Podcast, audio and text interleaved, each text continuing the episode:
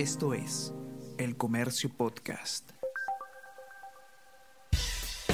Buenos días, soy Gladys Pereira, periodista del comercio, y estas son las noticias más importantes de hoy, jueves 28 de julio.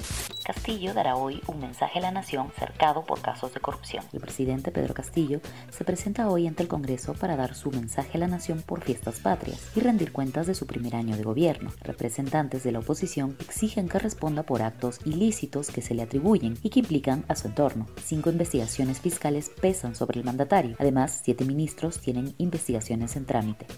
Gobierno excluye los ex comandos Chavín de Guantar y al GEIN del desfile militar. Los ex miembros del comando Chavín de Guantar, así como del Grupo Especial de Inteligencia del Perú, GEIN, recordado por haber capturado al cabecilla terrorista Abimael Guzmán, denunciaron que no fueron incluidos en los batallones que desfilarán mañana viernes durante la gran parada y desfile militar por fiestas patrias, que se realizará en el Pentagonito de San Borja denuncian a congresista Freddy Díaz por violación sexual. Una trabajadora del Parlamento presentó ayer una denuncia contra el congresista Freddy Díaz Monago, de Alianza para el Progreso, por violación sexual. Presentó el caso en la comisaría de San Andrés y el Ministerio de la Mujer. Alianza para el Progreso anunció su expulsión inmediata de la bancada.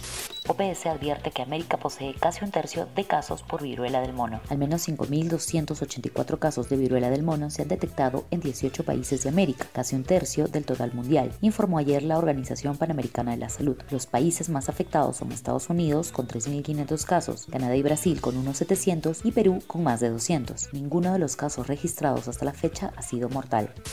Juan Reynoso es la primera opción para ser técnico de la selección peruana. Según pudo conocer el comercio, en los próximos días el ex técnico de Cruz Azul mantendría conversaciones con Juan Carlos Oblitas. Juan Reynoso es su primera opción para ser finalmente el reemplazante de Ricardo Gareca.